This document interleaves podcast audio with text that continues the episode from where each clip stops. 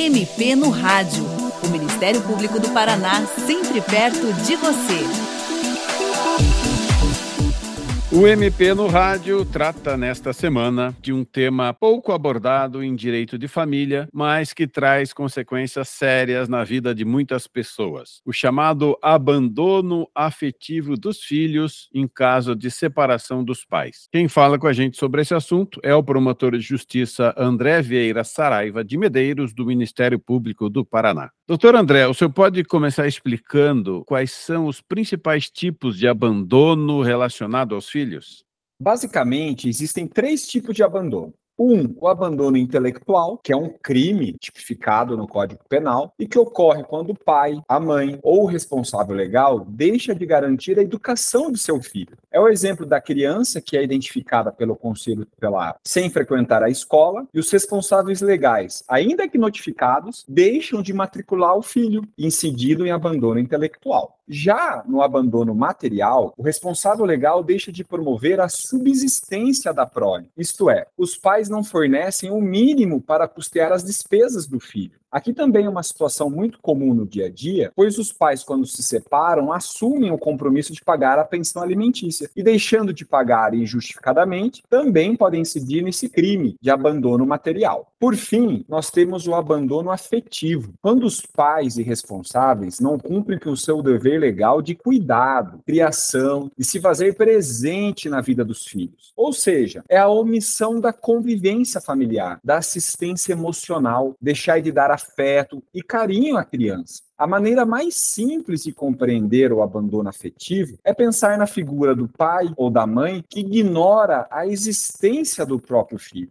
Importante destacar que essas espécies de abandono, elas podem coexistir, isto é, ao mesmo tempo, o responsável pratica mais de uma forma de abandono ou incidir isoladamente. Apenas uma dessas figuras está presente naquela relação familiar. Esse caso do abandono afetivo, ele está previsto em lei? Não existe um conceito fechado de abandono afetivo a permitir a sua tipificação criminal, ou seja, não há um crime de abandono afetivo, diferentemente do abandono intelectual e material, que são critérios objetivos: não matricular na escola, não prover o sustento. Mas existem vários dispositivos, inclusive constitucionais, que trazem a proteção ao afeto como elemento fundamental na relação familiar, daí surgindo o princípio da afetividade. E por consequência, ao seu descumprimento, o conceito de abandono afetivo. Da mesma forma que a família vem sofrendo inúmeras mudanças ao longo do tempo, os estudiosos do direito também vêm ampliando a aplicação do conceito de afeto para vários campos jurídicos. Podemos citar aqui alguns exemplos. O afeto como fundamento para o reconhecimento da paternidade socioafetiva, o chamado pai do coração. E aqui eu faço um convite aos ouvintes a visitar o site do Ministério Público do Paraná, onde temos bastante material sobre esse assunto a possibilidade de se excluir um sobrenome em razão do abandono afetivo praticado pelo pai ou pela mãe. Pois pense no caso concreto, o uso daquele sobrenome pode trazer angústia, sofrimento à pessoa que foi abandonada por aquele pai ou aquela mãe. O afeto também pode ser utilizado como forma de priorizar algumas pessoas no momento da concessão de guarda, tutela e outras medidas em favor da criança e do adolescente. Pode-se ver, portanto, que existe todo um microsistema de proteção ao afeto. Ainda que o abandono afetivo não configure crime nesse momento no nosso ordenamento jurídico, há vários projetos de lei tramitando para melhor aplicar o instituto.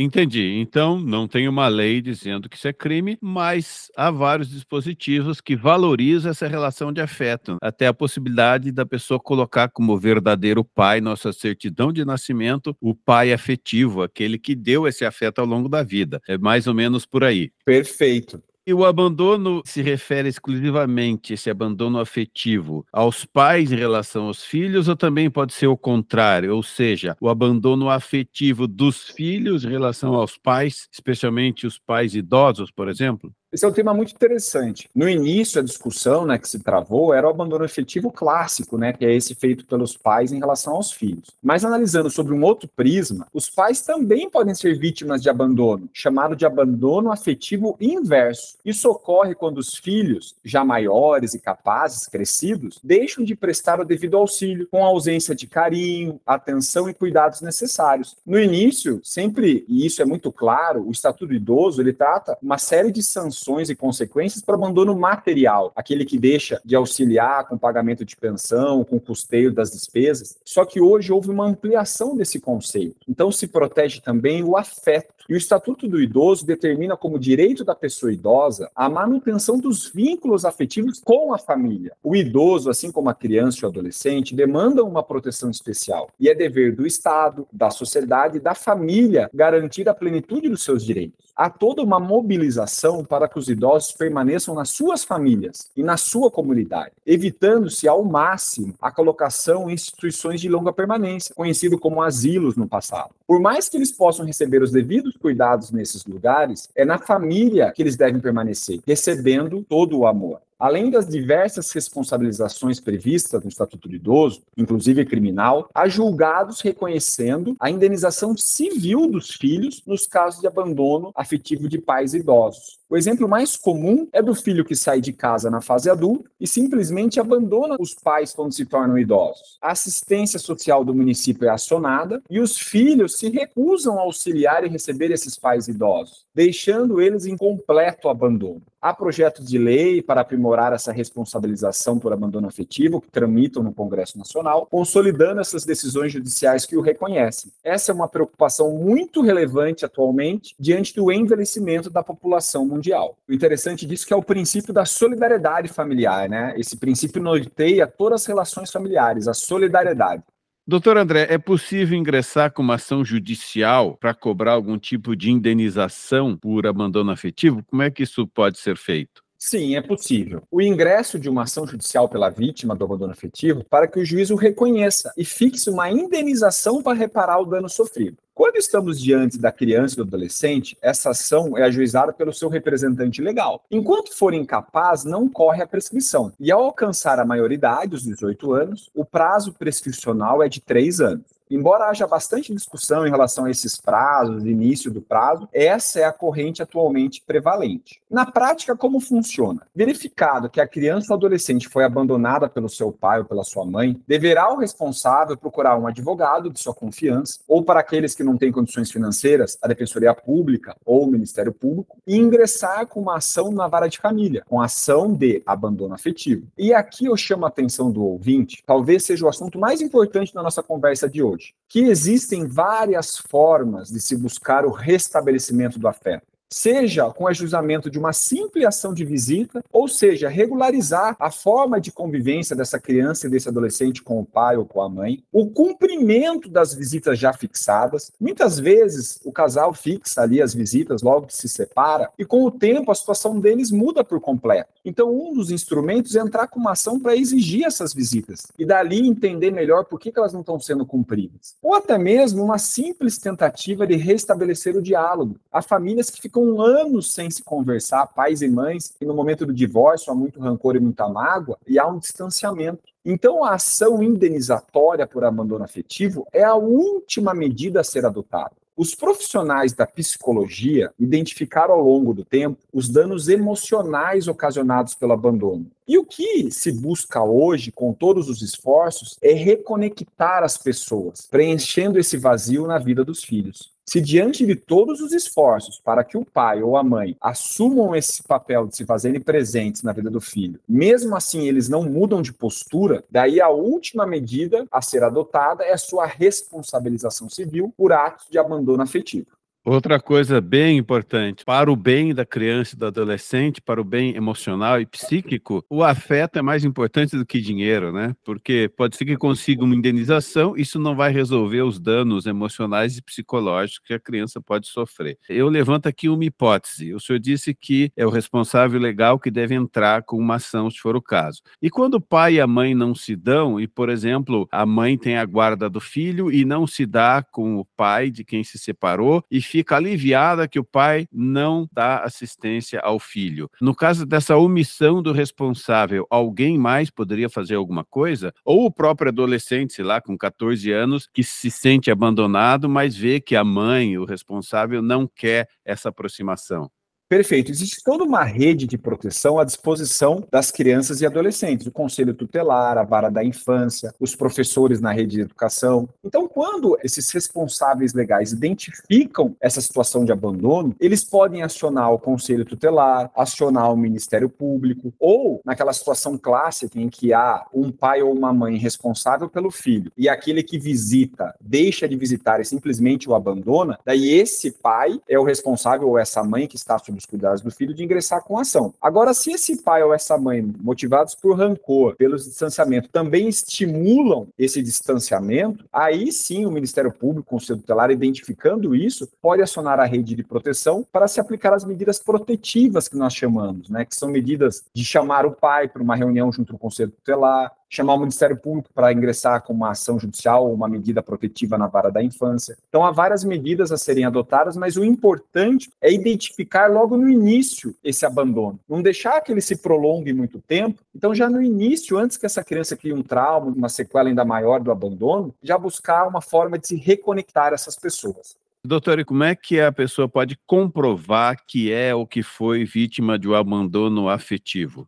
Essa é uma das questões mais complexas do abandono afetivo, pois envolvem aspectos emocionais, sentimentais, são aspectos subjetivos. Só que a afetividade jurídica, ela vai além do sentimento. Ela está diretamente relacionada à responsabilidade e ao dever de cuidado dos pais. Por óbvio que o judiciário não pode obrigar ninguém a ser pai. No entanto, aquele que causa danos ao filho com sua ausência deverá repará-los. Na prática, o juiz avaliará o comportamento do infrator, as condutas que ele praticou para ignorar a existência dos filhos e os danos psicológicos, morais, sentimentais experimentados pela prole. Para tanto, o juiz conta com o auxílio de psicólogos, psiquiatras, assistentes sociais na identificação desse abandono afetivo. E os responsáveis legais devem compreender que nunca é tarde para se buscar o amor, se restabelecer o afeto. É comum as crianças entrarem na fase da adolescência e buscar entender o afastamento do pai e da mãe. Por que, que ele se afastou de mim? Por isso, o juiz terá que analisar, no caso concreto, toda a dinâmica familiar, quais as oportunidades que foram dadas para as partes se reconectarem. Tudo isso será levado em consideração. Nos dias atuais, com o avanço da tecnologia, a distância territorial não é mais desculpa para afastar as pessoas. É possível a realização de videochamadas, troca de e-mails, telefonemas, uso das redes sociais para se fazer presente na vida dos filhos. No passado, nós sabíamos das dificuldades daqueles pais e daquelas mães que moravam longe dos seus filhos e muitas vezes se comunicavam por meio de cartas enviadas pelo correio que demoravam um longo tempo para chegar, mas mesmo assim se faziam presentes. Hoje, os meios de comunicação, a tecnologia permite que o pai se faça presente, ainda que não esteja fisicamente no convívio do seu filho.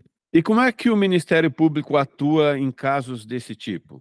Hoje, o Ministério Público ele tem uma função de protagonista na defesa dos superiores interesses das crianças e adolescentes. Então, toda vez que um promotor de justiça se deparar com uma situação de abandono afetivo, ele deve se valer de todos os meios para a reconstrução da harmonia familiar. E um instrumento que tem se mostrado muito útil, sobretudo nas demandas de família, é o incentivo à autocomposição. Nas sessões de mediação, conciliação, oportunizar que as próprias partes encontrem as soluções nas tentativas de reconstrução dos laços afetivos. Enfatizar aos pais e mães que o direito de visitas é um direito dever, pois conviver com os filhos não é mais apenas um direito dos pais, mas também uma obrigação. Antes, os pais achavam que exercer o direito de visita era uma opção e poderiam exercer quando quisessem. Hoje eles são advertidos que é um direito dever. Eles têm que se fazer presentes na vida dos filhos. E aqui fica uma advertência aos detentores da guarda fática, aqueles que têm os filhos sob seus cuidados. Por mais rancor, mágoa que tenham em razão do término do relacionamento, estimulem a convivência do pai e da mãe com aqueles que não estão no convívio diário dos seus filhos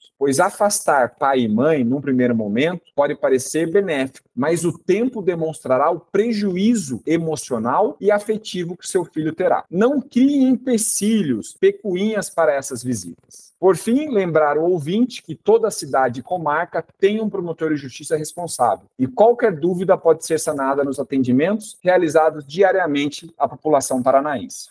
Doutor André, muito grato por sua participação no programa de hoje. E você, ouvinte, também pode participar do MP no Rádio. Envie seus comentários e sugestões pelo e-mail mpnoradio.mppr.mp.br ou pelo telefone 41 3250 4469. Este programa teve produção de Patrícia Ribas e apresentação e edição de Tomás Barreiros. Até a próxima! Você ouviu MP no Rádio, uma produção da Assessoria de Comunicação do Ministério Público do Paraná.